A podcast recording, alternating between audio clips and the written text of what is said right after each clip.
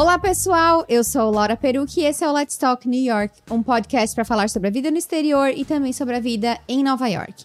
Lembrando que para comentar esse ou qualquer outro episódio, é só me mandar uma mensagem pelo Instagram, Laura Perucci.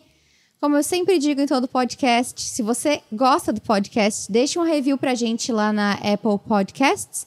E se você não tem um iPhone para fazer isso, vai lá no Spotify e segue a gente por lá. E lembrando que este episódio também está disponível no YouTube. Eu sempre dou um tchauzinho aqui pro pessoal do YouTube. Então, se você quiser ver essa versão, este podcast em vídeo, é só procurar pelo meu excelentíssimo nome lá no YouTube que vocês vão encontrar e ver eu e a minha convidada de hoje, que é a Alessandra Gailey. Apesar do, so, do sobrenome gringo, ela é brasileira. ela veio para Nova York. Ela veio para Nova York há quatro anos e meio com o seu ex-marido, que queria fazer um MBA. E na época, ela também conseguiu uma transferência pela empresa dela. Então, apesar da motivação ter sido o MBA do marido, ela conseguiu o próprio visto dela, o que foi maravilhoso porque depois o casamento acabou terminando e ela se viu sozinha na cidade, o que não foi um problema. Hoje ela está no segundo casamento e ela vai compartilhar mais conosco sobre esses processos que ela viveu desde a mudança dela até hoje. Então, Ale, seja muito bem-vinda, muito obrigada por topar participar do podcast. Imagina, obrigada a você pelo convite de participar dessas histórias lindas, lindas que você conta aqui. Prazer é meu. Eu quero saber há quanto tempo tu estava casada e quando, quando, como, onde, por que surgiu essa ideia de, do teu marido fazer MBA e se era uma coisa que tu tinha vontade de fazer, de morar fora.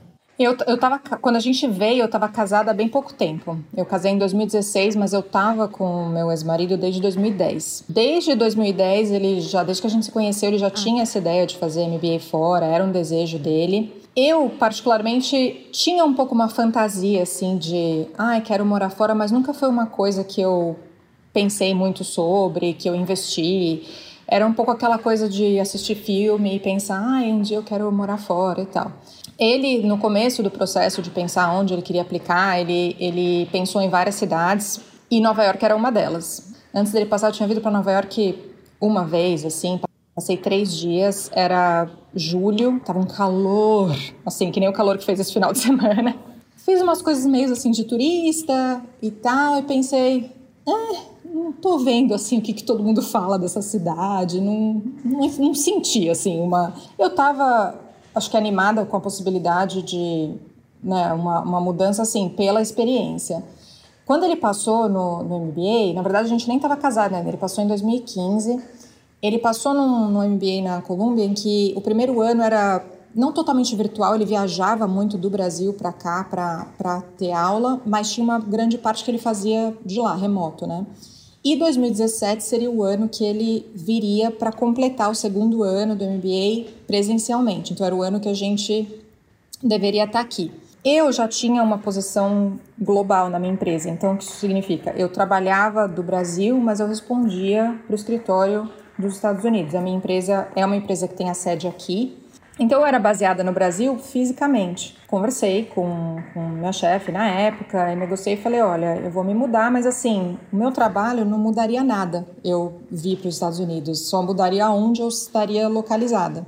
E, e, eles aceitaram e a gente fez o visto L1 para mim, que é o de transferência. Mas a tua negociação na época foi com a filial do Brasil ou com a filial aqui? Como é que funciona? Foi aqui, porque eu já respondia para a filial aqui. Então, hum. na verdade, eu respondia para uma pessoa que estava na Europa.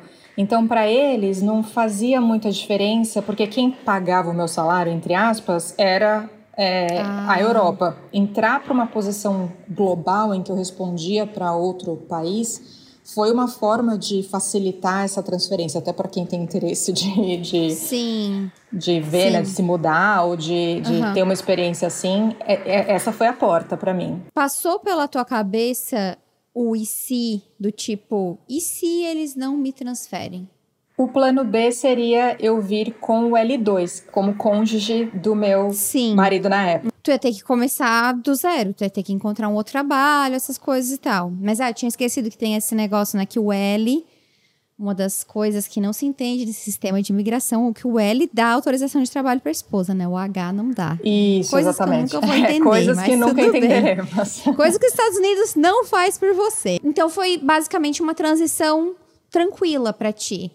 Em termos de trabalho, foi, assim, porque eu vim fazendo a mesma coisa, respondendo para a mesma pessoa. E vocês vieram com um tempo, é, um prazo para voltar, ou era meio que sem prazo? Era um pouco o prazo do MBA dele, né, que terminaria no fim de 2017. O, o, ele, tinha negoci... ele veio trabalhando também, então a negociação era meio no momento que acabasse o MBA, você volta para o Brasil é, para continuar trabalhando na empresa no Brasil. Então, Sim. era uma coisa de um ano. Sabemos que não foi bem assim, né? Não foi bem assim, é. O que, que aconteceu no meio do caminho? Bom, a gente, a gente se mudou, né, pra cá. Era pertinho do Réveillon de 2016 para 2017. Então, eu já passei o Réveillon em Nova York. Hum, diferente do que eu imaginava, porque a gente, Réveillon de brasileiro, é aquela coisa, né? Na praia, é, então a gente veio, né, passou o Réveillon aqui, em janeiro já começamos a trabalhar, e já começou a ter aula, procurar apartamento e tal. É, a gente tinha casado em 2016, então eu estava casada menos de um ano quando eu vim para cá. Mas as coisas não estavam bem entre a gente. A gente teve um relacionamento bem complicado, assim. E as coisas já não estavam 100% bem entre nós quando a gente veio para cá. Uhum. E eu acho que o fato de você se mudar e sair da sua zona de conforto, da sua rede de apoio, de, né, trouxe à tona muito mais do que é, dos problemas que a gente já tinha, né, das questões que a gente já enfrentava. Então ficou muito mais aparente é, e, e, e na superfície, assim, as nossas questões quando a gente estava morando aqui. Então, mais ou menos no meio do ano, assim, de 2017, fazia seis meses que a gente estava morando aqui, eu decidi, eu vi que não, não vai dar realmente, é, vou precisar me separar. Enfim, a gente já tinha tido muitas conversas sobre isso, mesmo antes de casar, enfim. Então, no mês de 2017, eu decidi, não, eu quero me separar. Setembro, na verdade, de 2017 eu recebi uma notícia. É, a minha mãe, anos antes, tinha sido diagnosticada com câncer. Ela fez tratamento, ficou. Foi um susto na época, mas ela fez tratamento, ficou bem, o câncer sumiu. E em 2017 ele voltou. E aí eu decidi, ela ia precisar voltar para químio, rádio. E aí eu, eu negociei isso. Eu tive muita sorte com a minha empresa, porque eles foram super flexíveis comigo. E eles falaram: não, vai para o Brasil e pode trabalhar remoto de lá. E eu fui para lá, fiquei no Brasil novembro e dezembro. Ela fez tratamento, foi super, eliminou todos os nódulos, enfim, tudo que.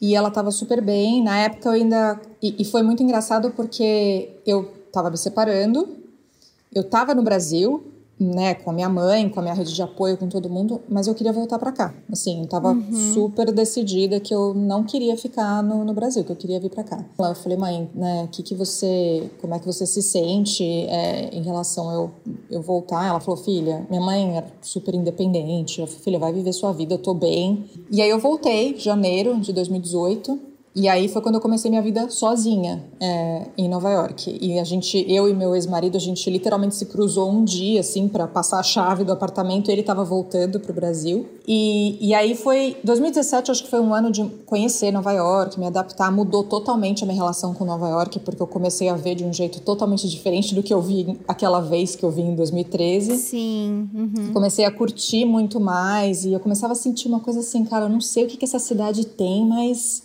quando tu, quando tu decidiu se separar, é, tipo, foi, foi, foi, muito, foi uma decisão muito clara para ti, assim, tipo, não é isso que eu quero, não dá mais. Tu, tu, não ficou com medo de ficar sozinha aqui? Tu não pensou em voltar? O que que passou pela tua cabeça?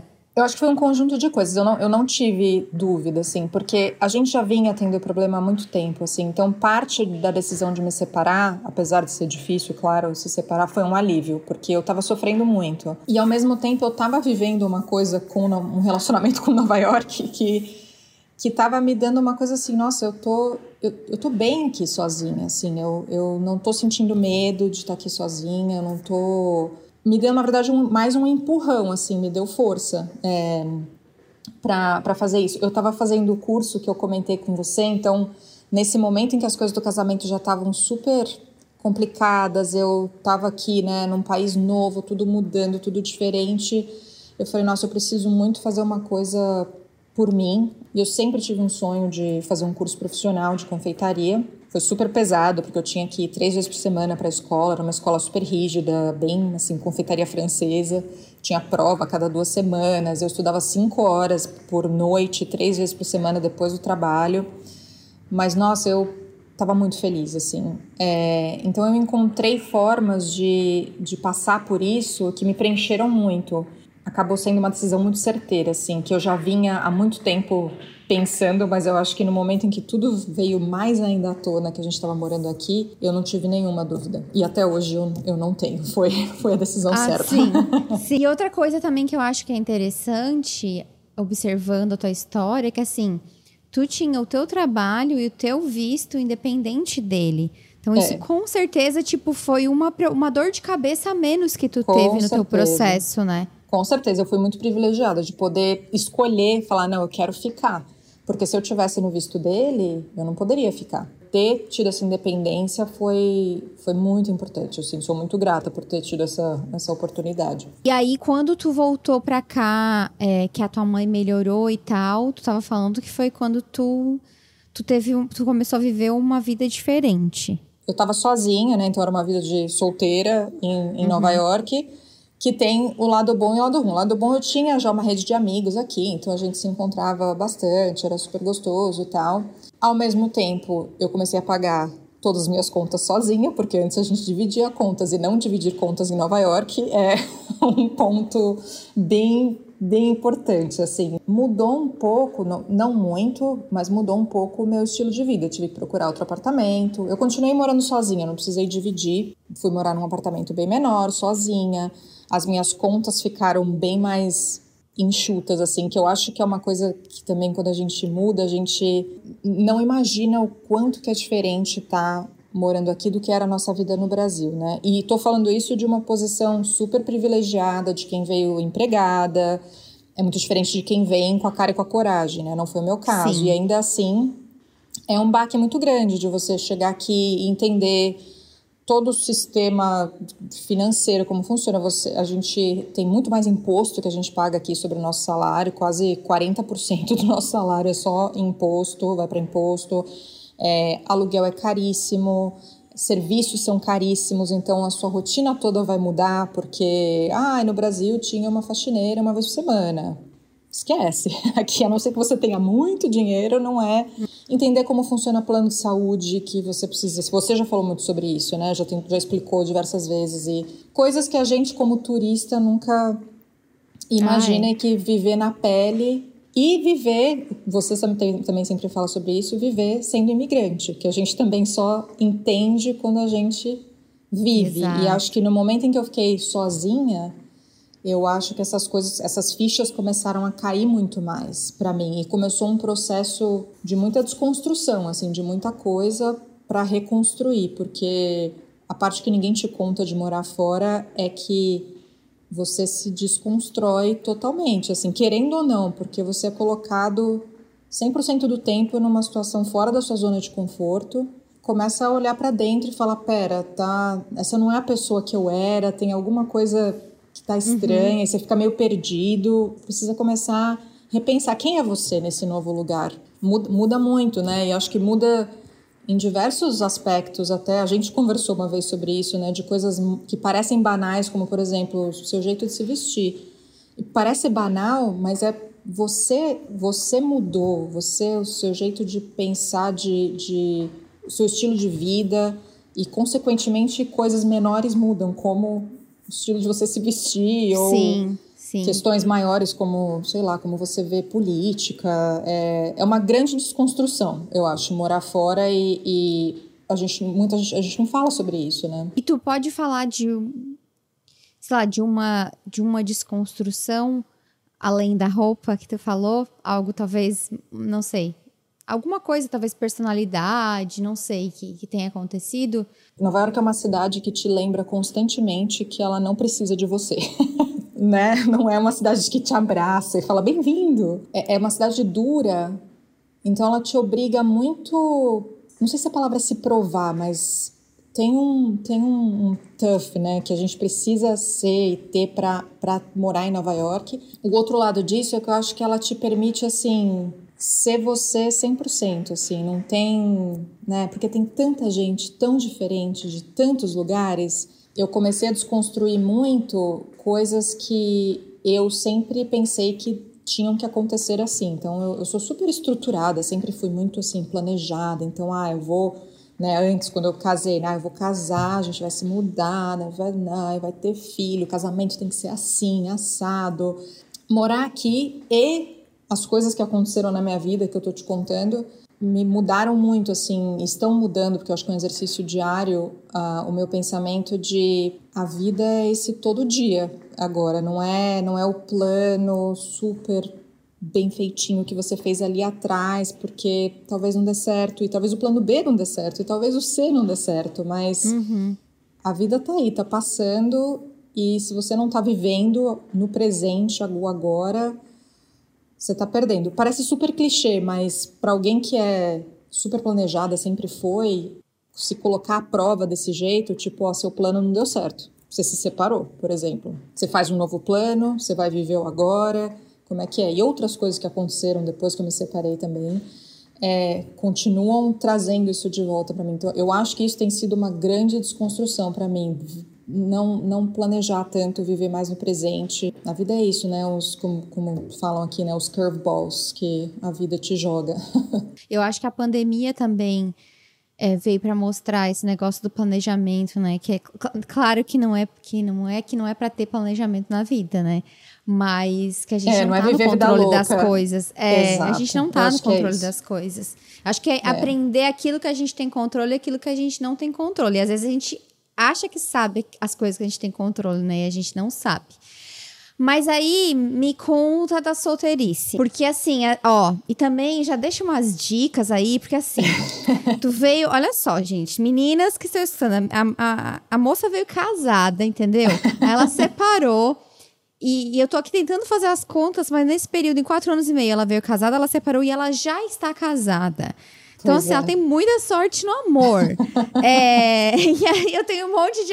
Eu tenho umas amigas que aí reclamam, e eu vejo também muita piada na, nas redes sociais que é, o, o cenário de dates na, em Nova York é muito tough, né? Todo, eu vejo até umas piadinhas no TikTok, tipo, ai, cansado de ir pra um date, passar por todas as perguntinhas, o, o script, não sei o quê. Conta como que foi para ti. É, e também é outra coisa, né? Um, a cultura do, do relacionamento, dos dates aqui é muito diferente do Brasil, né? Super, é. A verdade é que eu não, não tive muitos dates, porque eu tava super de boa, assim, Ai, gente, solteira. ela ainda humilha, ela ainda humilha, não. olha aí, ó. não, é porque eu não tava, não tava procurando mesmo. Pela primeira vez eu não tinha um plano, veja só. Super de boa, tava querendo ficar sozinha e tava bem, assim. Mas aí depois de um tempo, né, tava aqui morando sozinha, as minhas amigas começaram, pô, você precisa, né, conhecer alguém e tal. Mas assim, não precisa ser compromisso, nada, mas, né, Onde que se conhece gente hoje em dia? Tipo, né?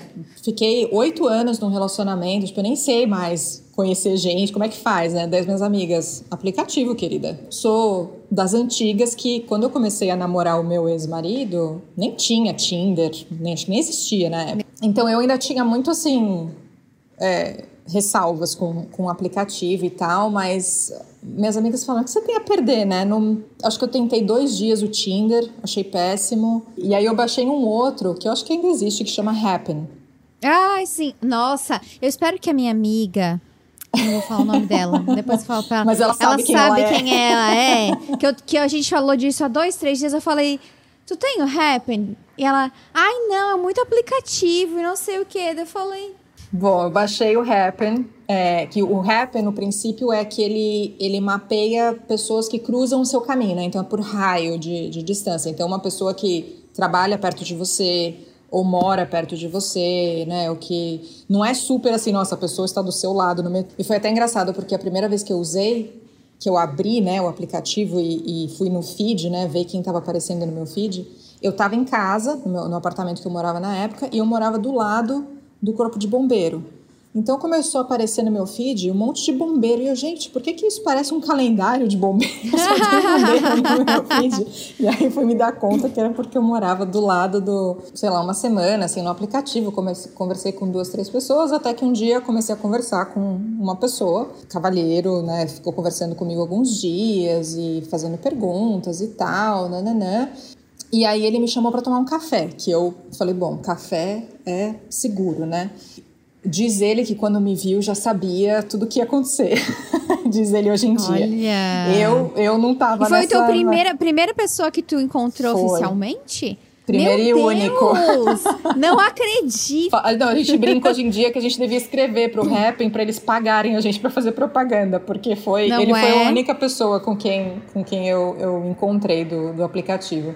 É, e a gente se encontrou, tomou um café, foi, foi legal, achei ele interessante, um- tinha uma- um papo bacana e tal. Mas eu tava na minha, tipo, ah, tô super, né, tô super ok, tô né, solteira e tal, não tô muito afim de mu- coisa muito séria agora, né? Mas a gente só tomou um café de meia hora, assim. Eu, eu inventei um compromisso depois, caso eu precisasse sair rápido. Ele pegou meu telefone e falou: Ah, gostaria de te ver de novo e tal. E aí a gente saiu mais algumas vezes, assim. A gente saiu para jantar um dia. A gente brasileiro já, né? Primeiro que quando ele me cumprimentou a primeira vez, ele me cumprimentou assim, com um aperto de mão, né? Bem americano. E eu, assim, ah, tá. que a gente dá beijinho, né, pra cumprimentar. E ele me cumprimentou com aper- aperto de mão. E a gente saiu várias vezes e ele nunca tentou me beijar, nada. Foi super assim. Mas enfim, a gente foi, foi se conhecendo mais e tal. Até que um dia a gente realmente saiu num encontro verdadeiro e tal. E, e começou a sair mais em encontros mesmo, né, depois que ele finalmente me, me deu um beijo. E era uma coisa assim, eu fala, e eu falei pra ele, eu falei, olha, eu me separei, não tô agora, né, buscando um relacionamento novo tal. E ele falou, não, a gente vai na sua velocidade. Eu... E, e foi muito louco porque foi muito natural, muito diferente do meu relacionamento anterior, que foi sempre um pouco, assim, conturbado, de, de muita coisa acontecendo e conflitos. Eu até conversei com a minha mãe na época, eu falei, ai mãe, não sei, eu não, eu não quero entrar num relacionamento agora, né, me separei, né, né, e eu fazendo uma história para ela, uma teoria de por que, que eu não devia entrar num relacionamento, e ela só escutando. Até uma hora que ela falou, então, filha, é que você já tá, né, num relacionamento, você só não tá nomeando o relacionamento, mas esse vem toda hora, você não tá saindo com mais ninguém. Enfim, aí eu acabei é, né, assumindo que realmente a gente já tava namorando. E aí a gente começou a namorar, né, 2018, o ano de 2018. E eu tava super animada porque e tava, tava super legal. E, e a minha mãe tava planejando de vir pra cá passar Natal e Réveillon é, em 2018 com o meu irmão. A gente estava super planejando uma viagem e tal. Ela ia conhecer ele. Em outubro de 2018, o câncer da minha mãe voltou e ela começou a fazer tratamento. E essa é uma parte super dura, né? De você morar longe é quando você tem um parente próximo, uma pessoa que você ama que tá doente, que Sim. tá passando por alguma coisa. E, mas a minha mãe era muito assim, não, eu não, não quero que você venha pra cá, fica aí. Ela tava super feliz que eu tava num relacionamento bacana e tal. Ela falou, eu vou pra aí em dezembro, depois você vem pra cá. Então eu tava planejando que ela viria pra cá. Enfim, ela veio, ela conseguiu vir. Ai, que Graças a Deus, foi muito bom. Quer dizer, foi bom que ela conseguiu vir porque ela conseguiu conhecer o, o meu namorado na época, né? É, e a médica dela tinha liberado ela para vir, os exames dela estavam ok, ela veio com meu irmão, mas ela chegou aqui e ela começou a piorar. A gente ia viajar para Califórnia juntos. E a gente falou: não, mãe, você precisa voltar, porque os médicos dela estavam no Brasil, né? A segurança toda dela estava lá, né? Eu falei: não, eu vou com você, mas vamos. A gente tinha umas confusões de passagem do meu irmão, da minha mãe, então o meu irmão foi um dia antes, antes do Réveillon, dia 30 de dezembro de 2018. E minha mãe iria no dia primeiro, ela ia só passar o, a virada comigo e ia voltar no dia 31 de dezembro de 2018. Ela começou a passar mal, mal, mal. Era assim, nove horas da noite, estava eu, ela e o meu namorado na época. Tive que chamar a ambulância, a gente teve que levar minha mãe para o hospital. Ela tava, o câncer dela, dela, a metástase era no pulmão, então ela estava com o pulmão cheio de água. Passamos a virada do ano no hospital é, com ela. Ela teve que fazer uma drenagem no pulmão, ficou dois dias internada. Graças a Deus ela fez um plano de saúde de viagem para poder vir para cá. Enfim, foi muito duro, é, mas ela, enfim, fizeram a drenagem, ela melhorou um pouco. Eu mudei todos os meus planos, saí correndo, mudamos passagem tal. Dia 5 de janeiro, eu voei com a minha mãe para o Brasil. E aí que começou um período muito duro, porque os médicos falaram: não tem mais nada que a gente possa fazer agora. E eu, no Brasil, namorado aqui, negociando o trabalho, né, para eu ficar mais um tempo lá. E aí eu ainda voltei para cá por cá por uma semana para dar uma organizada em umas coisas, porque eu falei, não, eu vou ficar com a minha mãe o tempo que eu subloquei meu apartamento para uns amigos, para não precisar ficar pagando meu aluguel 100%. Quando eu voltei para o Brasil, eu falei pro meu namorado, eu falei, eu tô indo ficar com a minha mãe.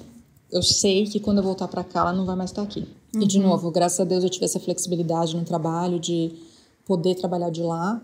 Fiquei em fevereiro, março e minha mãe faleceu em abril foi horrível. Minha mãe era um grande porto seguro para mim, e mas eu estava lá com ela, que era o que eu queria, eu e meu irmão, e a gente passou por tudo junto com ela. E, enfim, ainda fiquei um tempo no Brasil para resolver burocracias. Meus pais são separados, então foi meu pai ajudou, estava super presente também, mas é, foi muito eu e meu irmão, né, fazendo uhum. burocracias uhum. e resolvendo coisas e tal. Então ainda fiquei um tempo lá e aí eu voltei um mês depois mais ou menos eu voltei para cá e de novo, como eu voltei da primeira vez depois que eu me separei, eu voltei, eu me senti em casa.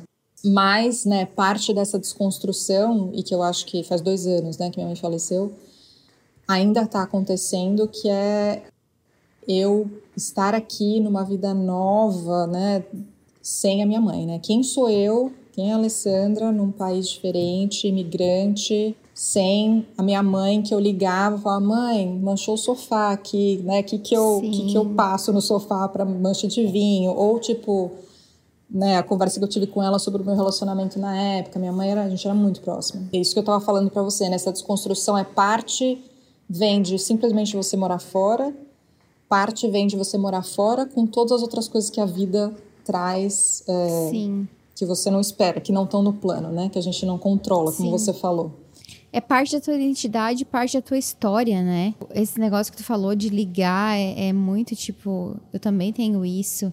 E é uma coisa que eu acho que ano passado um, um colega meu que sei lá, eu não falava com ele há mais de uma década. E ele coincidentemente estava morando em Massachusetts e, e ele faleceu de um problema de saúde, foi muito rápido assim e e aí, até na época, a, me recomendaram dois livros é, daquela médica paliativa, Ana Cláudia, acho que é o nome dela, esqueci. E ela fala muito disso é, também, sobre o como. Não sei, como. Parece que a gente não. A gente vive como se não fosse morrer, né? É. Ninguém pensa nisso. Ninguém fala sobre isso e ninguém se prepara para isso e é basicamente a única coisa que a gente sabe que vai acontecer. É, é a única, certeza, certeza, que a gente sabe, que a gente é. tem, né? E a gente é tão na nossa arrogância de achar que a gente tem controle sobre tudo, a gente ignora a única certeza que a gente tem. A gente também não tem controle, né? Tipo assim, óbvio que com certeza foi muito importante pro teu luto tu também tá lá e poder se despedir e tal.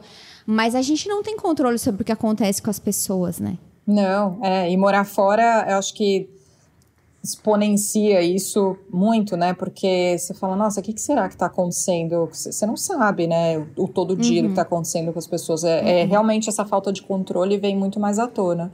E é engraçado você falar essa questão da finitude, porque eu até eu li um, aquele livro que está super todo mundo está lendo agora, que ele talvez você deva conversar com alguém, que inicialmente eu falei, nossa, parece livro de autoajuda, não sei se eu quero ler, mas é muito bom. E para mim, uma das coisas que ficou muito forte nesse livro é que é a terapeuta contando sobre os pacientes dela e sobre a terapia dela mesma. É essa questão da finitude, da que a vida acaba que volta de novo, né, na questão de ficar vivendo em função de planos ou de viver o presente e passar por toda essa desconstrução, parte é muito isso, assim, de, de se dar conta de que, cara, é isso, né? A gente não sabe o dia de amanhã. A minha mãe uhum. era uma uhum. mulher super saudável. E quando tu voltou, depois né, de tudo isso que aconteceu, tu acha que mudou alguma, alguma coisa, algum, algum jeito de tu ver a vida quando tu chegou aqui? Eu acho que não exatamente quando eu voltei, mas isso vem acontecendo muito ultimamente, assim. Mas quando eu voltei, eu queria, eu tinha uma sensação assim, eu quero só ficar na minha casa, assim, é, porque foi um turbilhão tão grande os primeiros quatro meses do, desde dezembro, né, de quando a minha mãe estava aqui, e eu queria muito voltar, e foi, acho que foi uma coisa importante quando eu voltei com o meu namorado, né, na época aqui, ele foi muito um porto seguro para mim. Inclusive, quando a minha mãe estava no hospital, é, né, na, naquele Réveillon, ele foi, assim, muito parceiro. Assim, ele me ajudou muito, ele dormiu no hospital com a minha mãe, ele, enfim. E quando eu voltei, eu senti muito esse porto seguro aqui, né? Então, que eu não tava, eu não tava sozinha. Estabeleceu para mim uma coisa, eu não quero voltar pro Brasil, porque aí adicionou o fato de que eu tava gostando de morar aqui, eu tava uhum. namorando, tava feliz com ele, e deu mais essa sensação de, né, nossa, realmente ele é um, ele é um porto seguro. E a minha conexão com o Brasil, depois que minha mãe faleceu, claro, uhum. mudou totalmente, assim, porque eu ia pro Brasil pra ficar na casa da minha mãe, meu pai também, mas, é, enfim, meu pai, meu pai é casado, tem, tem filhos, essa isso mudou para mim assim eu eu até hoje ainda e depois veio pandemia né? isso foi 2019 né 2020 veio pandemia não vou para o Brasil faz tempo eu ainda não restabeleci a minha relação com o Brasil estou morrendo de saudades de da minha família dos meus amigos mas eu, eu não consigo me ver lá e eu acho que muito disso tem a ver com Sim. com a minha mãe não não estar lá né que claro um dia Sim. ela não estaria mesmo mas uhum é, foi o que ficou, assim, para mim, né? nesse momento, né? E, e depois que tu voltou, como que o relacionamento deles evoluiu? Porque hoje vocês estão casados. É, 2019 eu voltei em maio em julho a gente se mudou, foi morar juntos, que a gente não morava juntos, então a gente resolveu ir morar juntos. Super gostoso tal. Foi, e foi uma coisa que foi acontecendo tão naturalmente, a gente começou a conversar sobre, sobre casar, assim, sem pedido, sem nada, é, mas conversando, até, até por uma questão de. Tinham visto L1. O L1, para quem não sabe, você tá 100% atrelado à empresa que te transferiu para cá. Então você não pode simplesmente pedir demissão da sua empresa ou ser demitido e procurar outro emprego aqui. Você, uhum. se você sair da empresa em que você está, você perde, né, o seu o seu visto, o seu status, é, o seu documento de trabalho aqui. Estava 100% atrelado à minha empresa e eu estava num projeto, ia acabar no final de 2020, e que eu sabia que no momento que acabasse, teoricamente, eu, talvez eu não tivesse uma posição na empresa, porque era um projeto que todo mundo que entrou no projeto sabia desse dessa possibilidade. Eu entrei porque esse projeto ia me dar mais flexibilidade de estar no Brasil com a minha mãe na época. E aí a gente começou a falar da questão do casamento, porque a gente falou, nossa, final de 2020, se eu não tiver mais emprego, eu tenho que ir embora, né? Então começou a falar do casamento até pela questão de documentação. É, uhum. para eu poder para a gente poder entrar com o processo de green card e eu ter um pouco mais de segurança, né? Claro, não foi por isso, mas isso a gente começou a pensar numa questão mais prática, assim. Sim. Então a gente já estava, a gente começou a planejar de, de casar, a gente estava morando junto e tal. E a gente planejou para fevereiro de 2020. E aí um dia ele fez um pedido, assim, oficialmente no, no nosso prédio não tinha um rooftop, mas tinha um telhado, assim, que, que ele me levou lá. Tinha uma vista bonita da cidade e, e ele me pediu. E a gente casou em fevereiro de 2020 nenhuma festa, nada, a gente só tava a família dele, a minha família não veio até porque assim, ia ser City Hall é aquela coisa, meia hora mais para frente, em 2020, a gente faz um, uma coisa um pouco maior. Aí minha família, meus amigos vêm e tal. A gente conseguiu tirar uma semana de férias ainda. Voltamos, pandemia. E aí uhum. entramos na pandemia e ficamos é, até hoje, né? Mas foi isso, e nesse, nesse ano da pandemia a gente começou a pensar, tipo, ai, será que a gente quer sair da cidade? Ai, será que a gente vai aumentar a família? A gente aumentou a família, a gente adotou um cachorro e, e a gente decidiu sair de Nova York. É, e, e tu em... continuou no teu emprego? Continuei. No mesmo trabalho? Ah, então, continuei. Final de 2020 eu apliquei para uma outra vaga e eu passei e mantive. Em janeiro desse ano eu comecei uma vaga nova na empresa, então é, consegui me manter. E aí vocês foram morar no subúrbio em 2020, então? Foi 2020. A gente resolveu comprar uma casa no subúrbio. Que foi um movimento que muita gente fez durante a pandemia, né? Tipo, para quem não sabe, né, teve esse êxodo de Nova York e muita gente foi para para New Jersey ou para Upstate, Long Island, teve gente que foi embora do estado de Nova York. É, e aí eu tava falando com o Alessandro outro dia, antes da pandemia isso também acontecia. Muitas pessoas ficavam um tempo e depois iam pro, pro subúrbio. E agora ela tá querendo fazer o contrário. né? Exatamente. A gente veio e que é um movimento muito natural, né, de quem casa e pensa em ter filho e muda para o subúrbio, porque tem mais espaço, é mais barato. Morar uhum. no subúrbio, você consegue mais espaço, que é uma coisa que em Nova York é praticamente impossível ter espaço. Então, para mim, assim, ah, super natural, vamos fazer isso. De novo, voltando naquela questão da desconstrução e, e reavaliar antigos é, princípios que você achava que era o que você queria, enfim. Depois de um mês que eu tava aqui, eu já tava assim.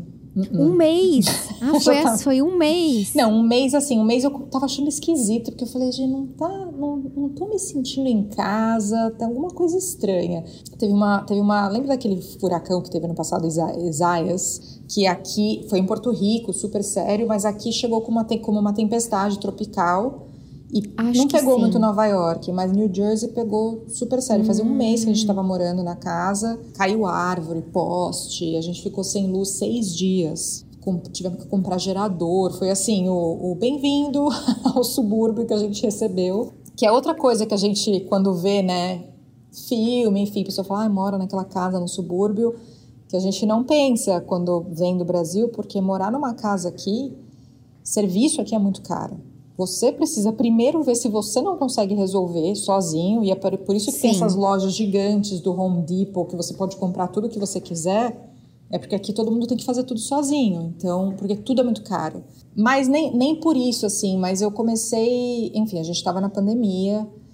Subúrbio você precisa ter carro para tudo, você precisa dirigir para fazer tudo.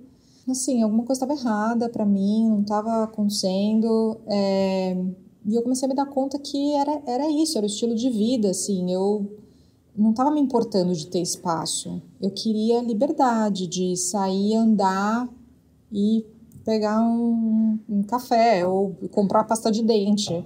Eu queria ver gente. Eu queria. Não é que eu queria encontrar, claro que eu queria encontrar porque era pandemia, não podia, mas eu queria ver movimento, ver vida. É, e aqui você não vê ninguém, assim. Né? Você sai na rua, não. você vê uma pessoa quando eu tô andando com meu cachorro e tudo você pega carro. É totalmente diferente, é um estilo de vida totalmente diferente que muita gente ama e tá tudo uhum. certo.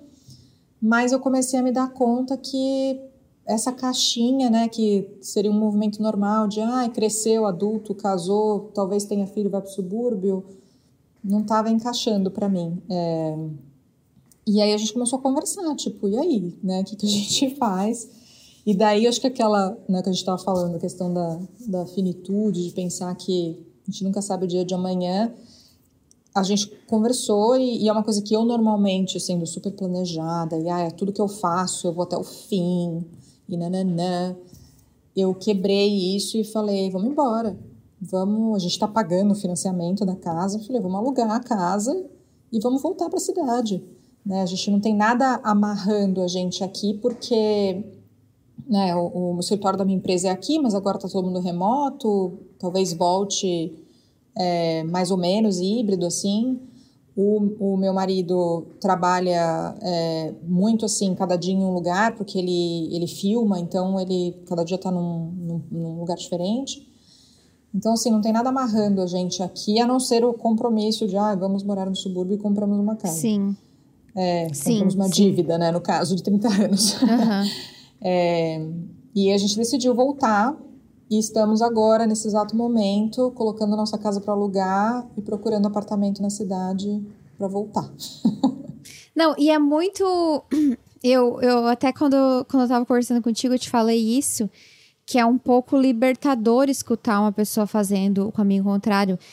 E, de novo, não tem nada de errado em querer ir pro subúrbio, querer essa vida, mas é aquela coisa do entre aspas, surto coletivo, que tu vê todo mundo fazendo, e aí tu acha, é, tu acha que é o caminho natural, que esse vai ser o teu caminho. E eu sempre, e eu sempre me perguntei isso, porque eu, eu vi as pessoas fazendo isso, E eu, como eu venho de uma. Eu já te falei, né? Eu venho de uma cidade de 7 mil habitantes. Depois eu fui fazer faculdade de uma cidade de 100 mil habitantes. Então eu vivi a minha vida inteira, 27 anos, no interior. Uhum, então, assim, eu sei, eu sei o que é viver na calmaria. Eu já tive essa dose na minha vida. Então, aí toda a vida que eu via esse movimento das pessoas ao meu redor, mas se eu não quiser fazer isso? Se eu não quiser, mas não dá para ficar aqui? É. Não, não dá para viver eu tenho aqui. Que ir, eu né? tenho que fazer isso. e aí foi muito interessante te ver fazendo esse movimento, porque porque realmente, tipo, tu não precisa ir fazer tudo o que todo mundo tá fazendo. Tu tem que realmente fazer aquilo que faz sentido para ti. E se faz sentido para ti, é, ir pro. E tem, tem várias pessoas que eu conheço e estão super felizes, ou que se mudaram e tal, né? Mas acho que é, é bem importante realmente se perguntar o, o que que importa, uhum. né? É, o que que é. importa. Porque mesmo em. Pá, se tu morar. Vou morar perto, toda a vida que tu quiser vir, eu fico pensando em mim, né? Eu não vou mais não eu não vou mais ter os momentos espontâneos que eu que eu gosto, né? Tipo, uhum. sei lá, decido do nada que eu quero ir num café ou que uhum. eu quero sair para jantar, mas não tinha reservado nada e isso, e no é. subúrbio é outro estilo de vida, né? Então eu acho que tem que realmente pesar aquilo que, que é importante para ti. Não, com certeza. E, e para cada um vai ser uma coisa diferente, né? Assim como. Exato. Porque falam, ah, quando você tem filho, o subúrbio é, é muito mais fácil. O meu marido nasceu, cresceu em Nova York, em Manhattan, estudou a vida inteira. Criança que é feliz no subúrbio tem criança que é feliz na cidade. Não tem, não é. tem, não tem o certo e errado, né? O que é certo para cada um. E eu acho que eu vim para cá muito com essa ideia coletiva de, ai, ah, se você vai ter filhos, você precisa se, se mudar para um lugar maior, precisa de espaço. E eu pensei, ainda que a gente tiver, eu prefiro, eu, eu preciso estar num lugar que, que eu esteja bem, que eu esteja feliz. E aí eu adapto essa vida, né, a essa criança, se e quando é. ela vier, né? Uhum. Independente de onde a gente estiver, seja num apartamento pequeno, numa casa grande. O importante é a gente estar tá bem, né? Cara, o agora, porque. Ah, fiz o plano, a gente comprou uma casa, que foi um movimento super é, importante e tal, é um compromisso, mas não quer dizer que eu tô presa aqui para sempre. E sabe o que, que eu acho legal dessa tua decisão, independente de ser time subúrbio ou time cidade, é é a coragem de, de, tipo assim, porque às vezes as pessoas no primeiro obstáculo, tipo, ah, mas agora eu já comprei a casa. Sim, agora porque tu comprou a casa, tu vai fincar a raiz ali, nunca mais vai sair dali. Uhum. Então, tipo, claro que não é, claro que não é, não é uma coisa fácil, né? Dá mais trabalho e tudo mais. Agora vocês vão ter que fazer todo o caminho reverso.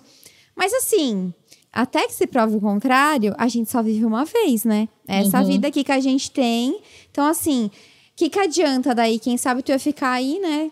Ah, que saudade de morar na cidade, não sei o quê. E não quer dizer também que a tua vida na cidade vai ser perfeita. Mas eu sei, vai... eu sei o que é, né? Eu sei, eu sei como tu é. Tu sabe porque... o que que é e tu já é. sabe o que que é, tá no subúrbio, tu testou. Não é pra ti, tá tudo bem, sabe? E talvez, sei lá, se no futuro tu mudar de ideia também, o que que tem? Ninguém tá assinando um contrato não, vitalício, é, né? É, as, as pessoas podem mudar de ideia. Que bom que a gente pode mudar de ideia. Você falou, você perguntou aquela hora, né, da mudança de mindset. Eu acho que desde que eu me mudei para cá, mudar esse pensamento de definitivo para tudo, né? É, foi uma coisa vem acontecendo muito comigo, né? Desde decidir me separar. Porque eu uhum. podia ter falado, não, acabei de me casar, eu agora acabei de casar, preciso ficar casada, né? Preciso ir até o fim com isso. Ou decidi voltar para o Brasil quando eu me separei, tipo, ai, me separei, preciso voltar para minha rede de apoio. Ou isso, né? Ter mudado para o subúrbio, ai, comprei uma casa, agora eu preciso ficar aqui. Eu acho que essa foi uma, vem sendo uma mudança muito grande em mim de aceitar que esse plano aqui não deu certo e vambora. É, fazendo o que está ao nosso alcance, vai dar mais trabalho, né? Separar dá trabalho, morar sozinha em Nova York dá trabalho, se mudar dá trabalho. É isso, né? A gente vive uma vez e, e vamos fazer o melhor que a gente pode para essa vida. Então, é com as coisas que aconteceram, né, comigo, minha mãe ter falecido, o divórcio e tal, tudo é fica muito mais claro para mim aquela questão de felicidade não é uma consequência, né? É uma escolha é, de como que você lida com o que a vida joga em você. É, uhum. E eu fui muito privilegiada em muita coisa, assim, né? Você até brincou do relacionamento aqui que foi super do nada, né? O único cara que eu saí foi realmente muito muita sorte. Minhas amigas que usam aquele aplicativo sempre falam: eu nunca saí com ninguém daquele aplicativo, é péssimo. Também aconteceu muita coisa e, e, e é isso, né? Como é que você lida, como é que você toca a vida, apesar Sim. de tudo, né? Bom, eu vou deixar o Instagram da Ale na descrição do podcast e do YouTube também, para quem quiser deixar uma, mandar uma mensagem para ela, falando o que achou. Quem tá assistindo pelo YouTube pode deixar um comentário aqui embaixo. E eu queria te agradecer mais uma vez por ter topado participar. Foi muito legal é, saber mais da tua história e ver tudo que tu passou. Tem, acho que toda a história é única e espero que as pessoas também possam ter tirado alguma lição, algum aprendizado, alguma inspiração para seguir atrás daquilo que elas acham que é melhor para elas. Ah, isso mesmo. Não, obrigada a você pelo convite. Super feliz de dividir a minha história com você. E yeah, também espero que, que todo mundo tenha gostado. E vamos ser felizes, né? Gente, então é isso. Vocês já sabem. Mandem mensagens falando o que vocês acharam. E a gente se fala no próximo episódio. Tchau, tchau!